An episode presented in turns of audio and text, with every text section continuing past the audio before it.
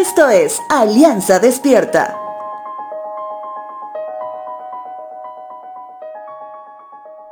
¿Alguna vez has escuchado que los cristianos son comparados con personas que han perdido la razón? O en otras palabras, son unos locos. Te pregunto esto porque yo sí lo he escuchado.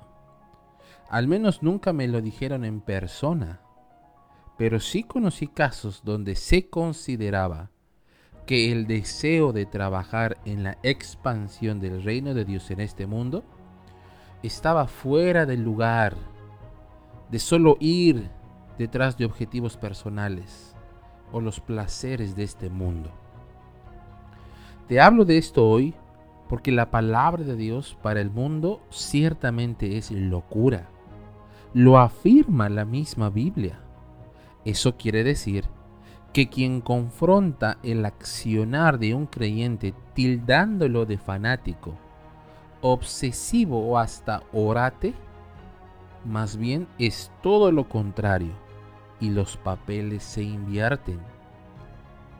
Primera de Corintios capítulo 1 verso 18 dice lo siguiente. El mensaje de la cruz es una ridiculez para los que van rumbo a la destrucción.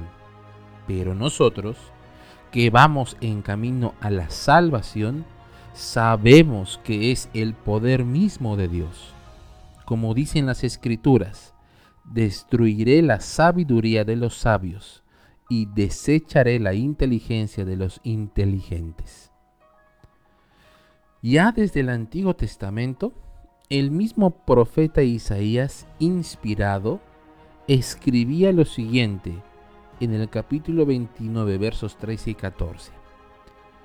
Este pueblo dice que me ama, pero no me obedece. Me rinde culto, pero no es sincero ni lo hace de corazón. Por eso, voy a hacer cosas tan maravillosas que este pueblo quedará asombrado. Entonces destruiré la sabiduría de sus hombres sabios y la inteligencia de sus personas inteligentes. Recordemos hoy, la sabiduría solo tiene un origen y ese es Dios.